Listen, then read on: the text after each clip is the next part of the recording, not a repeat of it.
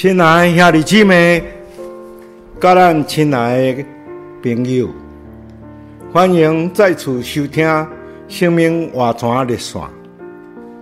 今仔日，咱要三甲来读《以弗所书》六章十七节，也要借着各样的祷告甲祈求，接受救恩的头盔，并纳灵的剑，纳灵。就是神的话！亲爱的朋友、甲兄弟姊妹，相信咱拢毋是将来未被得罪的代理教人啊！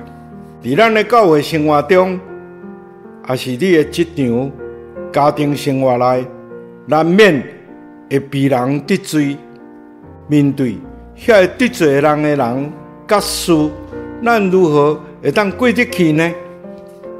你可以试试看，接受以弗所书六章十七节所讲的那灵的剑。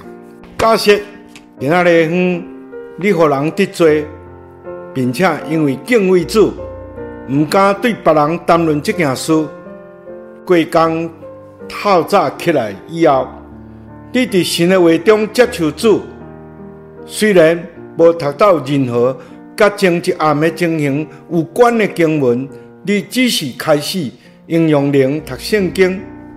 不论是倒一处的经文，当你用我的方式来读伊的时阵，接受这个话作为纳灵，纳灵就正做剑，直接击杀了你的情感，又间接击杀邪恶的势力，自然而然被得罪的感觉就消失了。